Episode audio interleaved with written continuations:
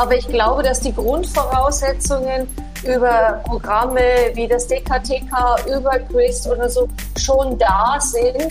Äh, wir müssen nur uns da nachhaltig reinhängen.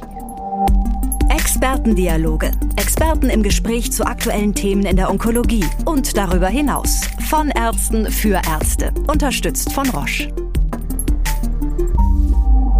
Liebe Kolleginnen und Kollegen, dem richtigen Patienten die richtige Behandlung zur richtigen Zeit zur Verfügung zu stellen, ganz grob lässt sich so das Konzept der personalisierten Medizin zusammenfassen. In der Onkologie bedeutet das unter anderem, dass auf Basis individueller molekularer Marker eine personalisierte Therapie ausgewählt wird. Diese Entwicklung ist mit Herausforderungen verbunden. Die Frage nach dem Ist-Zustand und danach, wie sehr die personelle Medizin in Forschungs- sowie Praxis- und Klinikalltag angekommen ist, stellen sich. Dazu haben wir im heutigen Expertendialog Frau Professor Lüftner zu Gast. Frau Professor Lüftner, vielen Dank, dass Sie mit mir sich unterhalten. Ich möchte Sie vorstellen.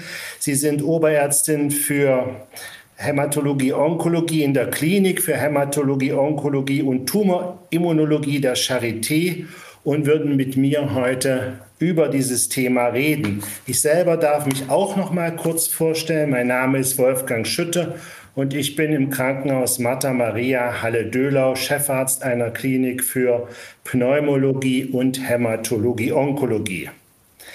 Frau Professor Lüftner, Status quo. Was ist personalisierte Medizin und wo stehen wir da? Können Sie das kurz umreißen?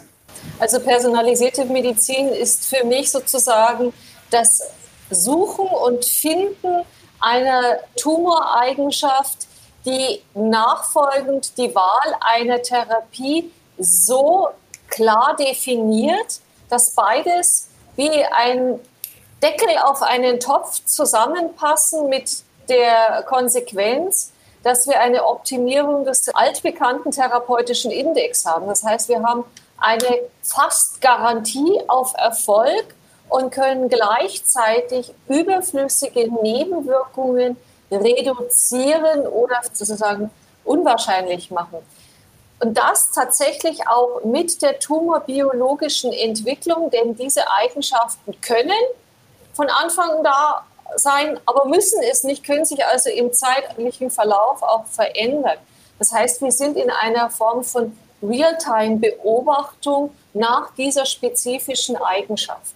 Das heißt also, dass wir nach diesen Markern suchen müssen. Wie sieht das konkret aus, Frau Lüftner? Wie können Sie kurz skizzieren, wie eine Reise eines Patienten oder Patientin von der Diagnostik bis zur Therapie dann heute aussieht und welche Vorteile das für diesen Patienten hat? Jetzt ist es natürlich so, ich komme mit Herzblut aus der gynäkologischen Onkologie und da gibt es ja beim Mammakarzinom so diesen großen Target, das man entdeckt hat, nämlich HER2 neu oder RP2. Und da kann man es wunderschön darstellen.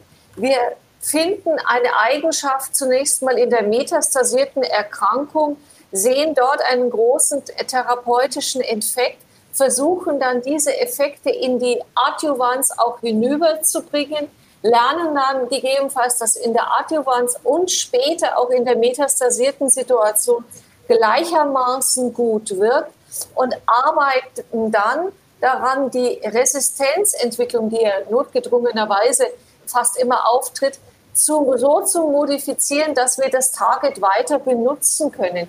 Das ist für mich etwas ganz, ganz Wichtiges. Also klassischerweise arbeiten wir in der metastasierten Situation, gucken, ob es in der Adjuvanz auch stimmt und verbinden dann sozusagen diese beiden Erkrankungssituationen mit dem Ziel, den Treiber der Erkrankung immer ausgeschaltet zu lassen. Ich komme ja, wie Sie wissen, mehr aus der pneumologischen Onkologie und die Gynäkologie war ja da so eine Art, hatte eine Vorreiterrolle, wie Sie auch gerade geschildert haben. Und ich glaube, wir haben beim Lungenkrebs jetzt ganz schön aufgeholt. Wie problematisch ist die Materialgewinnung für diese personalisierte Medizin? Muss man Rebiopsien fordern oder wie sehen Sie das? Also ich glaube, gerade im Bereich der Pulmonologie, sofern ich das jetzt aus der Distanz sagen kann, ist natürlich die Materialgewinnung tatsächlich irgendwo ein Problem, weil sie in einen hochsensiblen Bereich biopsieren, wo eine Komplikationsrate einfach nicht zu negieren ist. Das ist in der gynäkologischen Onkologie doch etwas einfacher. Nichtsdestotrotz, da wir ja eine Realtime-Testung haben, müssen wir gucken, wie wir ein repräsentatives Material herbeiführen. Das ist unsere Aufgabe. Das ist auch eine ganz schlechte Ausrede, wenn man sagt, dass das nicht geht. Denn entweder geht es mit einer Metastasenbiopsie oder wir müssen einfach die Testungen in Bezug auf Sensitivität und Spezifität an zirkulierendem Material, was auch immer das sein möge, äh, zirkulierende Tumorzellen oder zirkulierender Tumor-DNA optimieren. Also da kann ich Ihnen nur zustimmen. Auch beim Lungenkrebs, wo es sicher manchmal schwieriger ist, muss man es heute eigentlich fordern, da für die Patienten so extrem viel dranhängt, wie Sie ja eindeutig schon geschildert haben. Wenn man das mal betrachtet, was es für eine Relevanz hat, sind eigentlich, ich weiß nicht, wie es beim gynäkologischen Tumoren ist, in, bei den Lungenkarzinomen die Testraten immer noch nicht richtig zufriedenstellend. Können Sie sich erklären, warum das nicht okay ist oder wie die Situation in der Gynäkologie ist? Also ich darf Ihnen sagen, dass in der Gynäkologie, glaube ich, die Testrate besser ist Schlichtweg, weil wir mit solchen Blockbustern angefangen haben und weil die Patientenvertreter das so schnell verstanden haben. Und hier ist eine ganz, ganz große Lobby bei einer Erkrankung, die ja dann auch mit einem sehr langen Gesamtüberleben selbst in der metastasierten Situation einhergeht.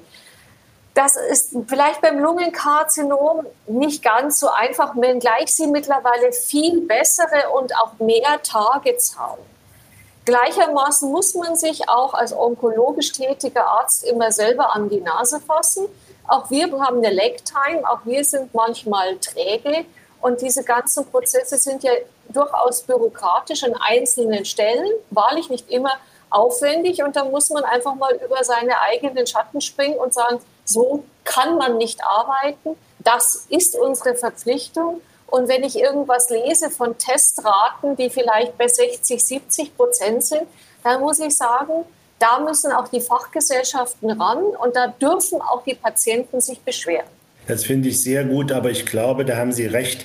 Die Selbsthilfesituation bei den gynäkologischen Tumoren ist deutlich professioneller und deutlich einflussreicher als bei Lungenkrebs, wo ja auch immer noch so ein bisschen die Stigmatisierung der Selbstverschuldung eine kleine Rolle spielt, was ja gerade bei den Patienten mit Treibermutationen eher weniger der Fall ist, weil das ja sehr, sehr häufig Nichtraucher sind. Aber wenn ich das genau. richtig raushöre, brauchen wir eine umfassende molekulargenetische Testung, zum Beispiel NGS-Panels. Wie sehen Sie das in der Praxis?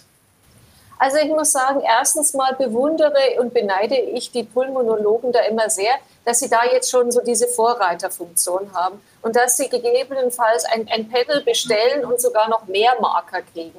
Das vermisse ich in der gynäkologischen Onkologie zutiefst, dass wir hier immer im kleinen Kleckerkram erst das bestimmen, dann heißt die Patientin will wieder Progredient, dann kommen die Leitlinien und sagen, jetzt brauchst du aber das. Ich persönlich wünsche mir, am Anfang der Metastasierung, vielleicht später auch schon in der Adjuvanz, ein NGS-Panel, das es mir erlaubt, einen sequentiellen Algorithmus für den Patienten aufzustellen, anhand dessen, wie ich ihn mit seinen Komorbiditäten und seinem Alter und seinen persönlichen Wünschen sehe.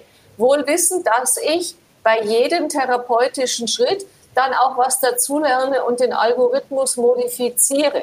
Für mich sind die Pulmonologen da wirklich die Vorreiter und ein Vorbild und ich referenziere in allen meinen Vorträgen auf sie.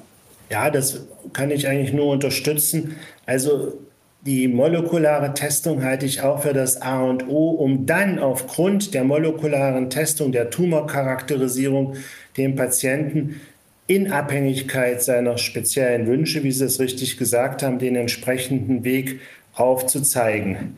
Das sind natürlich riesige Chancen, die wir jetzt haben. Wo stehen wir in fünf bis zehn Jahren mit diesem Thema, Frau Lüftner? Also ich hoffe zutiefst, dass wir von dem Klein-Klein wegkommen. Denn das ist uneffektiv. Es hat eine hohe Fehlerquote durch Unterlassung und es kostet in der Summe wesentlich mehr Geld, unter der Berücksichtigung, wie viel Zeit es von Assistenzpersonal und Ärzten absorbiert. Ich wünsche mir zutiefst, dass wir hier im Sinne von Big Data und im Rahmen von großen Registern das alles sozusagen von Anfang an dokumentieren. Und ich würde sogar wirklich weitergehen wollen. Ich hätte gerne von jedem der Patienten ein NGS in einer Datenbank, um allein da schon suchen zu können, wie kann ich in der Zukunft welche Studie bestücken, wie ist die Rekrutierungsquote, damit wir hier in der Gänze auch schneller vorankommen. Wie sehen Sie da die Situation in Deutschland? Haben wir da eine gute Ausgangssituation oder sehen Sie es eher kritisch in Bezug gerade auch auf Real World Datensammlung? Also ich bin, sage ich jetzt mal, hoffnungsvoll kritisch. Ich sehe uns immer noch an so kleinen persönlichen Befindlichkeiten und Gründen herumspielen, das äh, verstehe ich auch, denn alle suchen nach ihrer Existenzberechtigung. Ich sehe insbesondere ein großes Maß an Dialektik zwischen Pathologen und Genetikern. Das muss man besser harmonisieren in meinen Augen. Aber ich glaube, dass die Grundvoraussetzungen über Programme wie das DKTK, über CRIST oder so schon da sind.